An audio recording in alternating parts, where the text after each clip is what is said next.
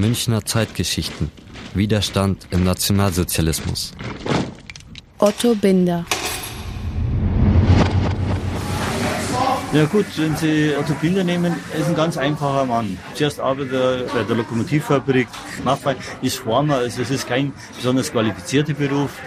Später im 29 wird er Straßenbahnschaffner. Ja. Das ist ein ganz einfacher Mann. Otto Binder? Nie gehört. Wer ist das? Mm, der Historiker Ludwig Alber hat mir seine Geschichte erzählt. Den Job als Straßenbahnfahrer hat er nicht lange behalten. Er war nämlich Kommunist. Und die wurden nach der Machtübernahme der Nationalsozialisten entlassen, oder? Ja, zumindest in öffentlichen Einrichtungen, genau wie Sozialdemokraten und Juden.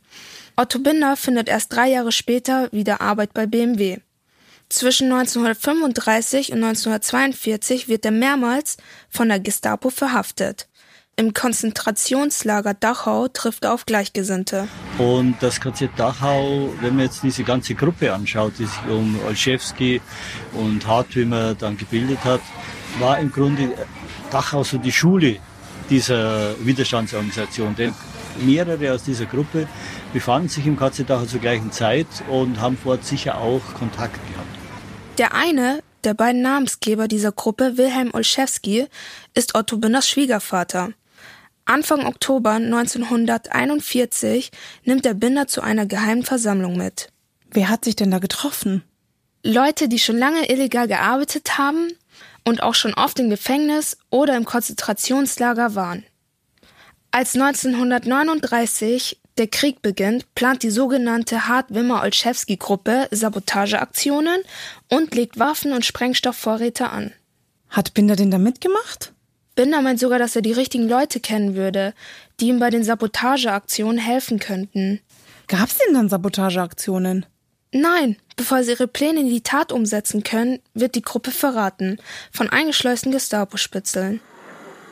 Die Angeklagten haben 1941 und 1942 als alte Kommunisten in München an den Umtrieben einer illegalen Organisation mitgewirkt, die den Sturz der nationalsozialistischen Staatsführung erstrebte und dabei Sabotage und Terrorakte plante.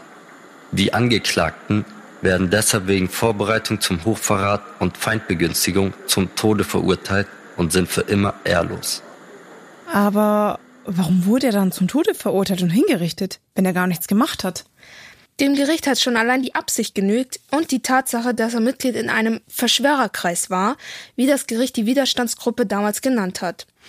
Der Historiker Ludwig Alber findet es sehr mutig von Otto Binder, dass er trotz seiner vielen Verhaftungen in den Widerstand gegangen ist. Aber dennoch ist er bereit, praktisch sein Leben zu riskieren, denn in der Kriegszeit ist es klar, dass Widerstandsaktivitäten von der Justiz mit dem Tode bestraft werden. Und ich denke, das ist mutiges, sehr mutiges Verhalten und auch, denke ich, auch vorbildlich. Es wäre schön, wenn es mehr gewesen wäre.